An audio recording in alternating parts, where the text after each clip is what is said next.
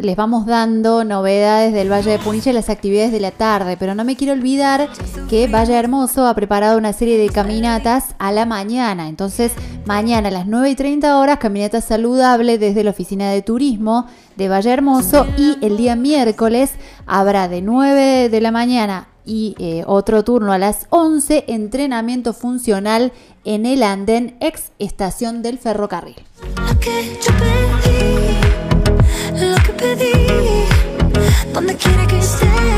Hablamos hace instantes de lo que está pasando en torno a, OITA, al transporte interurbano, qué pasa con los servicios, qué pasa con el paro y este duro comunicado que ha emitido a OITA, el sindicato que nuclea a los trabajadores de ese sector. Estamos ya en contacto con el secretario gremial de OITA, Claudio Luna Roldán. Claudio, buenas tardes. Buenas tardes, Laura, ¿cómo le va? Muy bien, un gusto escucharlo y que nos brinde este tiempo para eh, ayudarnos a entender qué es lo que está pasando y qué es este, cómo es este tira y afloja en el que quedan, decíamos, en medio los trabajadores y por otro lado los usuarios entre las empresas, el gobierno, qué es lo que está pasando. A ver, básicamente nos encontramos en el medio de un empresariado extorsionador siendo estos unos farsantes y piratas que pretenden utilizar a los trabajadores para extorsionar al gobierno eh, en perjuicio de los usuarios.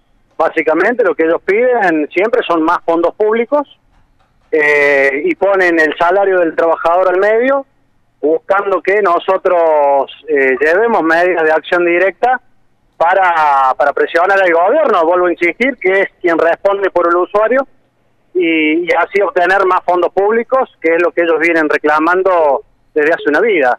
Eh, nosotros no vamos a ser eh, el arma o la herramienta para esta extorsión, pero bien se lo hemos dejado claro al gobierno de la provincia de Córdoba en esta mesa que finalmente se conformó la semana pasada, la mesa que venimos pidiendo hace más de un año, es una que sea una mesa seria donde se trabaje la problemática del sistema si bien no vamos a ser parte de este juego extorsivo de los empresarios, también hay una realidad, es que los trabajadores necesitamos trabajar y necesitamos cobrar nuestro salario, no podemos trabajar gratis.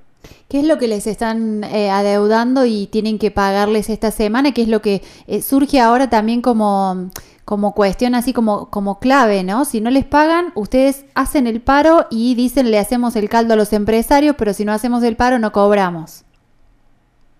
A ver, eh, nosotros si hubiéramos que tenido que tomar una medida de fuerza, la tendremos que haber hecho el viernes eh, de la semana pasada, que ya, se había cumplido el cuarto día hábil, eh, fecha en el que deberían estar depositados la totalidad de los haberes de diciembre.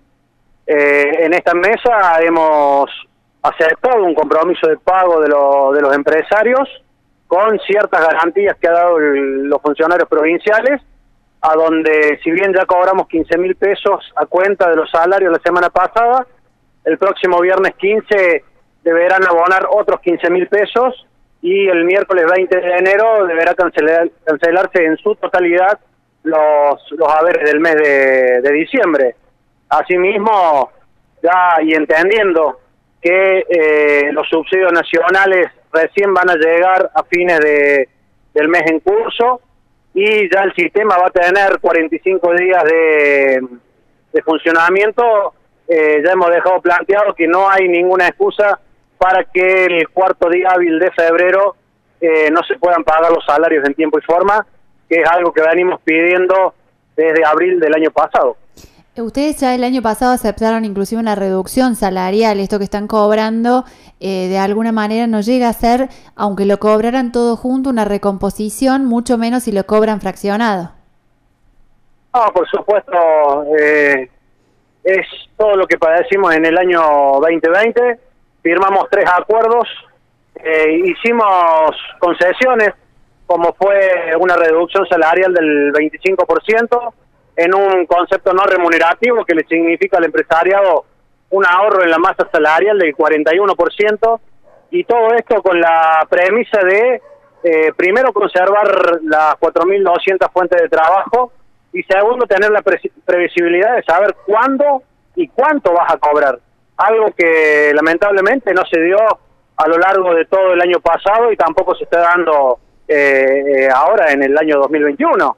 Eh, ha sido la pelea que hemos tenido durante más de nueve meses y realmente estamos esperanzados que con esta mesa seria que se ha conformado podamos encontrarle solución a, a todos nuestros compañeros, que es lo que, lo que venimos buscando, vuelvo a repetir, eh, desde hace más de un año prácticamente.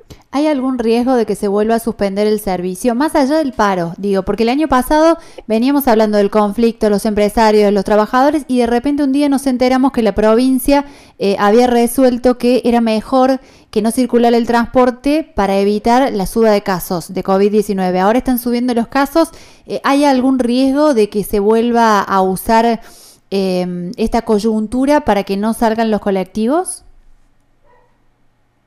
A ver, para, ser sinceros, eh, la medida de fuerza que iniciamos nosotros allá el día 13 de abril del año pasado, sin quererlo, terminó siendo funcional. Primero, el gobierno de la provincia de Córdoba, que ya tenía eh, una decisión política de que no hubiera transporte por, eh, por la cuestión sanitaria.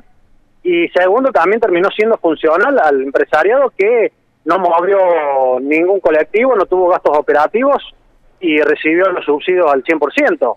Eh, nosotros entendemos que hoy el gobierno quiere que haya transporte y no queremos volver a caer en esta en esta trampa, digamos, que nos que nos pasó o que caímos el año pasado.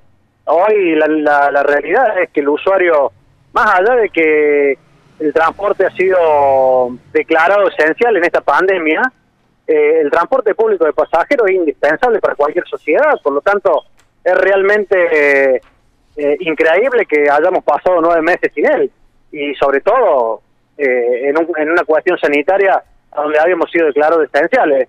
Creemos que no va a ser el caso eh, y esperamos realmente soluciones, soluciones para los trabajadores que pues, arreglar esa situación los usuarios no, no van a tener problemas deberían tener el servicio que tanto se merecen. Bien, ¿y hay algún indicio sobre cuándo van a tener más frecuencias? Porque otra de las cosas que ustedes mismos están diciendo, nosotros lo decimos porque además la gente nos lo dice y porque lo vemos, la gente viaja parada de los colectivos, se había hablado de que esto no iba a pasar y está pasando.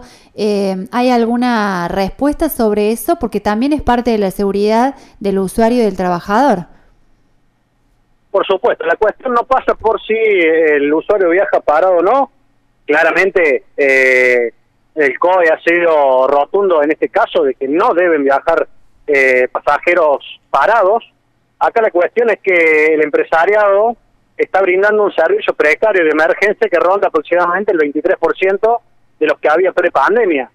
Eh, hoy, con el relevamiento que ha hecho esta entidad sindical, conjuntamente con los delegados, nos damos con que la demanda eh, fácilmente requiere el doble de los servicios que hay hoy en día en la calle. Eh, por eso, eh, justamente en estos momentos estamos entrando a una reunión en la Secretaría de Transporte donde vamos a plantear este tema y esta, esta es otra maniobra, maniobra de estos empresarios piratas. Ellos le exigen al gobierno que para poner más unidades en la calle necesitan más fondos públicos. Es el cuento de la buena pipa. Esto no, no, no se acaba más, por eso realmente necesitamos que el gobierno tome decisiones drásticas y firmes para que esta extorsión del empresariado se termine eh, en beneficio de los trabajadores y de los propios usuarios, que son a quienes el gobierno de la provincia tiene que defender. Ha sido muy claro. Muchas gracias por este contacto con Radio Única. Por favor, gracias a usted. Hasta luego. Así pasó por Tardes Únicas Claudio Luna Roldán, el secretario gremial de AOITA, nos contó un poco cómo está la actualidad de la situación del sector. ¿Habrá pago? ¿Habrá paro? ¿Qué es lo que va a pasar? Lo sabremos en las próximas horas.